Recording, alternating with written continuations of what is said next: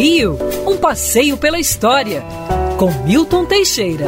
Oferecimento Euro 17, o seu correspondente bancário. Amigo ouvinte, dia 15 de agosto de 1840, a Academia Imperial de Belas Artes realizava sua primeira exposição do Salão Nacional, expondo obras dos alunos e de pintores famosos que estavam atuando no Brasil. As principais obras seriam adquiridas pela própria academia para formar um acervo de estudo dos futuros alunos.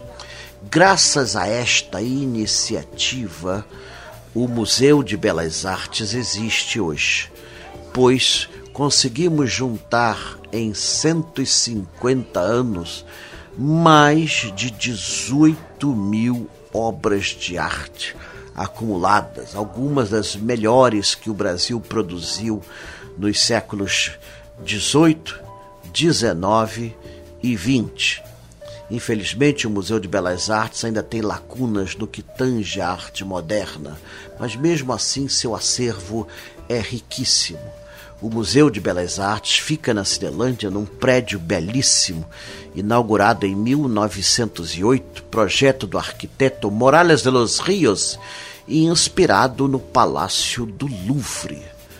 Dentro, você se perde vendo quantidades imensas de quadros e obras de arte, distribuídas de forma bastante didática pelos salões que são é, assim muito bem montados.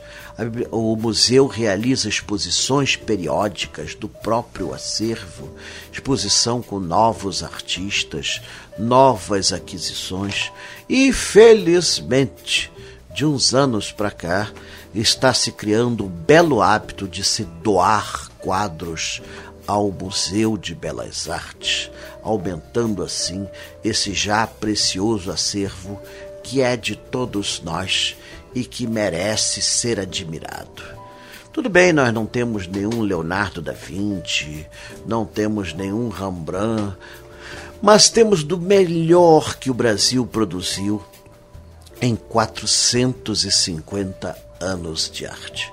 Museu Nacional de Belas Artes, separado da antiga academia em 1937 pelo presidente Getúlio Vargas e criado como unidade autônoma desde então.